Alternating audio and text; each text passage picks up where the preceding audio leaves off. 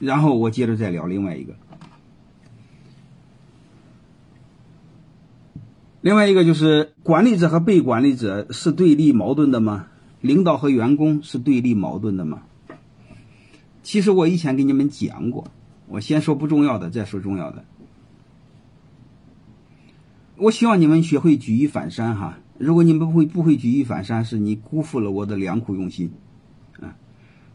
因为你们知道，我现在说话要越来越谨慎，要非常谨慎。哼，因为为此付出了极大的代价，所以我以前跟你们聊过，管理的本质是什么？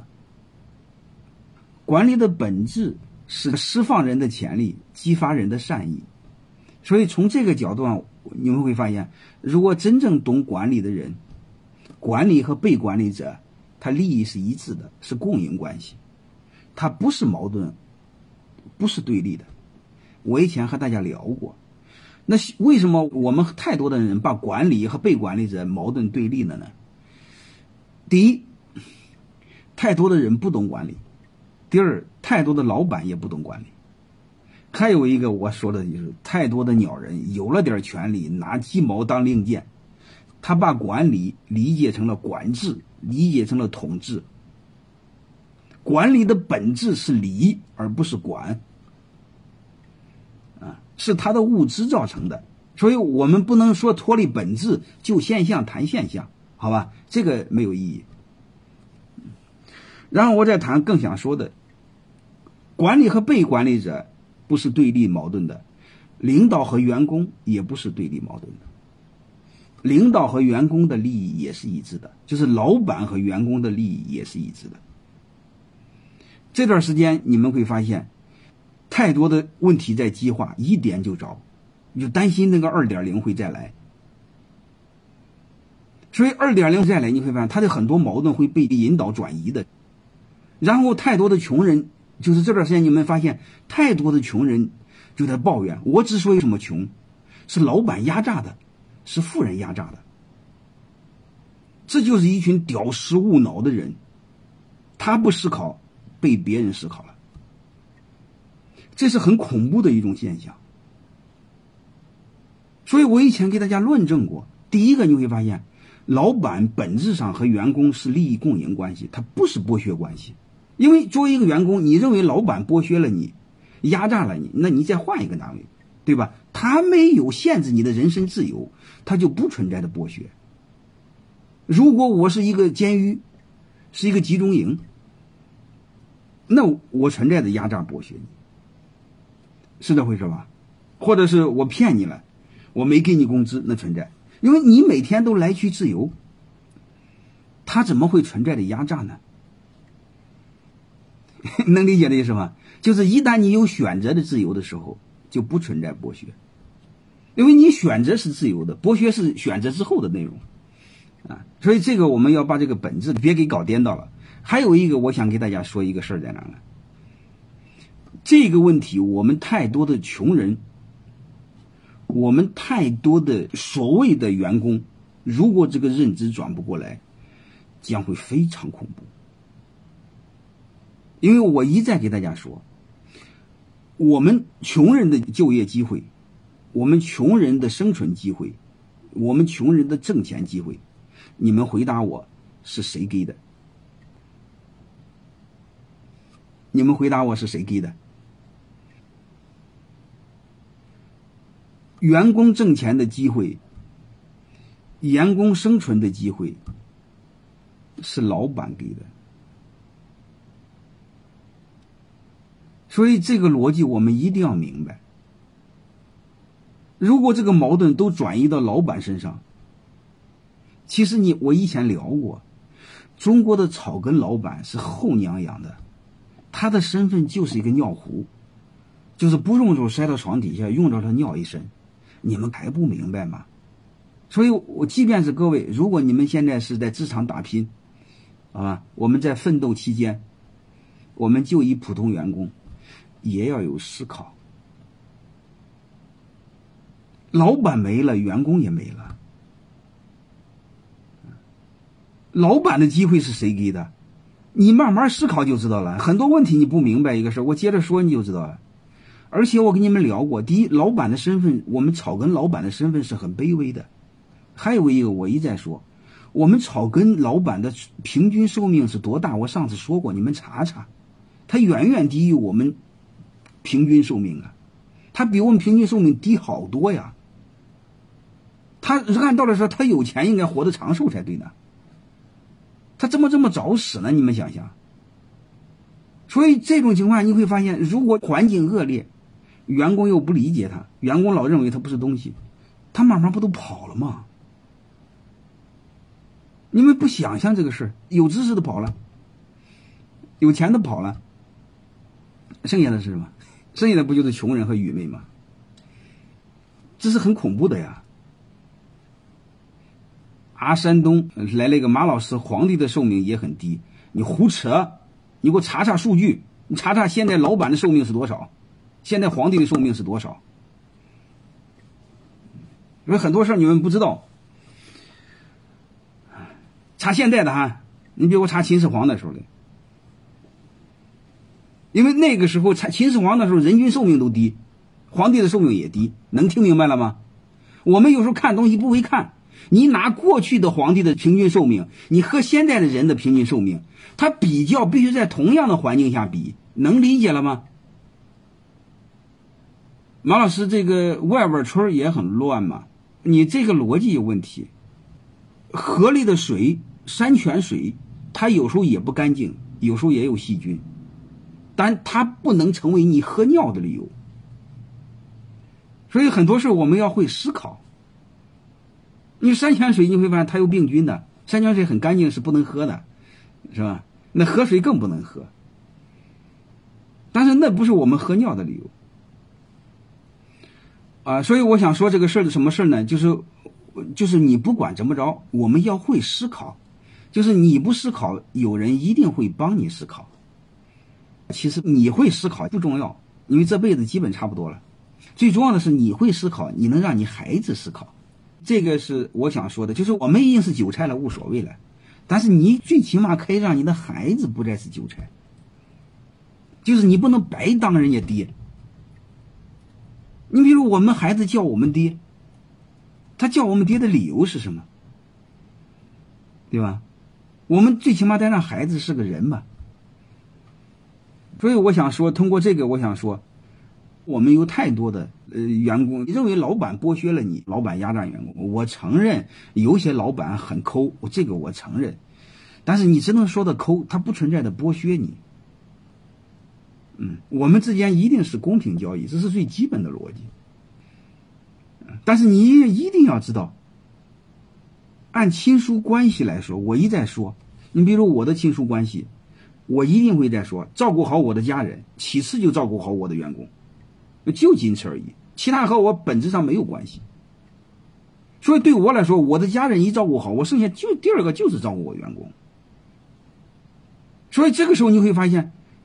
这是我发自内心的呀，他不可能来说，好，我闲的有病，我的员工我不照顾，我的弟兄我不照顾，我照顾他妈社会上别的人的弟兄们，那我有病啊，对吧？这是一个最基本的逻辑啊，啊，这是人的人性基最基本的一个本能嘛。那当然还有一个道理在哪呢？就是我还没有吃饱的时候，我还没吃饱的时候，很有可能是我先考虑我的利益，对吧？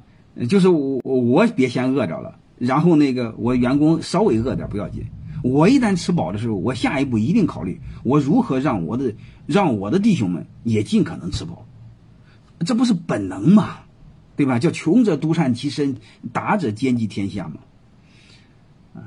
所以这个基本的逻辑我们一定要知道啊，所以这个东西我们要把它看清楚，就是老板和员工的利益不是对立的，是共赢共生关系。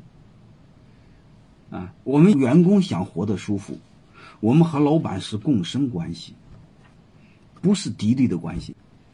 啊，所以这些东西我们一定要知道一个事儿。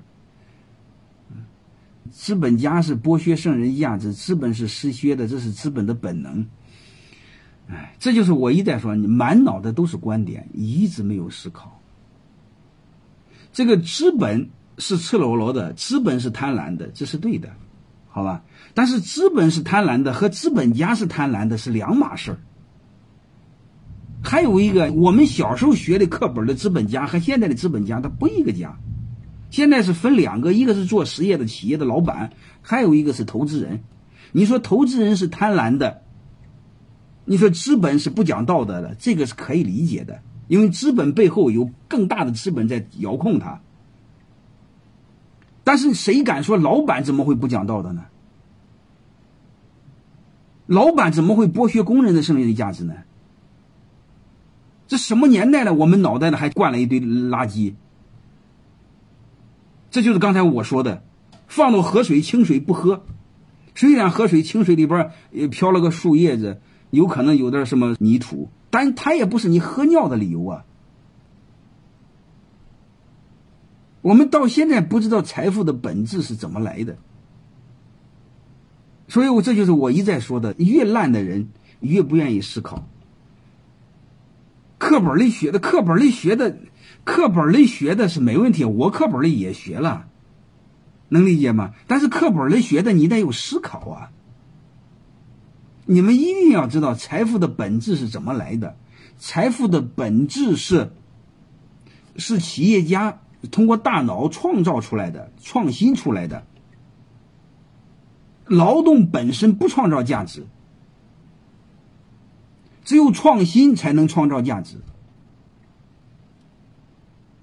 你们千万别认为劳动创造，你很简单，所有的企业你把老板砍掉，一帮工人干活能创造钱吗？但是你会发现，就一个老板，你把员工都砍了，老板可以照样创造财富啊。所以我们很多事一定要去思考它的本质。你不能说你学的，我以前学过，那别人把你污染了，就是就成了是你流氓的理由了。你比如你小时候你跟一流氓大哥，然后这辈子就成了你流氓的理由了。所以我们自己要对自己负责。我们说的每一句话，我们自己要去，自己要去负责。怎么定义价值？自己多看看熊彼特的书，那个非常著名的经济学家熊彼特，和德鲁克的父亲是好朋友。他是专门解释了社会的财富怎么来的。我可以告诉你。社会的财富百分之百的来源于老板，来源于企业家，没什么可商量的。所以这是最最，这是最最本质的东西，我们要去思考。啊，你那是资本主义那一套，哎，这就是满脑袋装的都是观点，一满脑袋都是别人给你塞进去的一些东西，你自己没有一点思考。我们改革开放。如果是资本主义不好，你改革开放别引进资本主义。所以这时候你会发现，满脑袋都是观点，满脑袋都是主义。什么时候我跟你谈过观点主义？没有观点主义这一说，背后只有真理。什么是道理？回到事实，对吧？这是我们要去思考的。别满脑袋陈旧的、没落的、腐朽的观点，然后就成为了你们喝尿的理由。这是最简单的一个东西。这些东西我们基本上都要去思考，嗯。刚才聊了聊那个那个那个观点啊，你比如刚才我说那个头条说我的那篇文章，和刚才我说那段，老板和员工是对立的嘛？其实我更想说，我们底层学会思考，你不要装些乱七八糟的这个观点那个观点，没有任何意义。啊，一定往最底层去思考，包括各位也一样。你们想创造财富，你们想经济上独立，本质上也一个事儿，唯有思想才能创造财富，能理解了吗？你比如刚才我说那个宁波那个那个伙计，在一个很大的一个酒店做厨师，按道理连锁酒店，按道理来说，它扩张速度是很快的，你能听明白了吗？如果连锁酒店它扩张很快的，结果这伙计当了很多年厨师，没当上厨师长，没当上前厅经理，没当上店长，能听明白这意思了吗？说白了，他是在用苦力在赚钱，苦力赚钱只能解决温饱。如果他多少动点脑筋，可以当个厨师长，收入至少翻一倍；再当个店长，至少又翻一倍。你想想，当个小店长，一个随便一个连锁酒店不管个这个几十号人嘛，啊。管个几十号人，我就不信再找不着老婆。我一再说，你只要优秀，你找的老婆一定优秀，然后你后代的基因就被改良了。就从不好的种就变成好种了。这不很简单一个道理吗？你会发现这是智商问题，这不是苦力问题，这不是你很勤奋没有用的。然后他给我来个现在单身，厨师，然后回武汉可不可以？你看他这八竿子打不着的逻辑，我不知道什么意思。好了，这个我就说到这儿，我就说一个事儿，好吧？借着这个，我就回答你们一个问题：老板和员工不是对立的，是共生共赢的。啊然后我再想回答，不管是企业的利润，不管还是我们个人家庭的财富，唯有创新，创新背后唯有思考，仅此而已。啊，刚才那个武汉可能是老家。嘿 嘿如果武汉是老家，他当初就别出去啊！你能理解意思吧？哎，武汉是老家，然后我要回来，是你回来的理由。那你出去的理由是什么？你能理解了吗？所以你会发现，你出去的理由是什么？你出去的理由想挣钱，你回来的理由是什么？所以你会发现，你很多就是你问他就好了。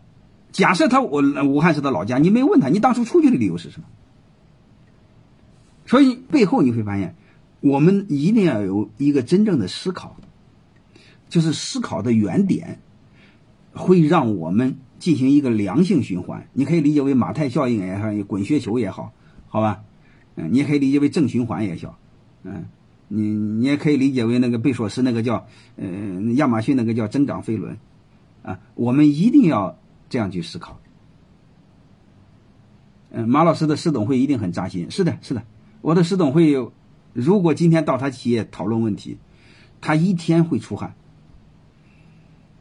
啊，一天会出汗。你这个我是不了解你们，我才知道我是胡扯的，你明白吗？你比如那伙计就问一句话，我背后就得分析了很多逻辑。如果我要在你企业待半天，嗯，你会发现你全是问题，我会把你剥成不成人样。啊，你会不停的擦汗，不停的难受，一会儿就蒙蒙晕了，一会儿脑袋就木了，就一会儿你就不知道你姓什么了，然后不停的反思，我确实错了，我确实不是东西，我我我我怎么着了，呃，一会儿就就就晕了，所以你你们有时候欠收拾，没被收拾过，就是我们太多的是不会思考，嗯，这个就很恐怖。啊，所以我们都要去思考啊，嗯，因为我没法给你答案，我不了解你的现状，能理解吗？我只能教你学会思考。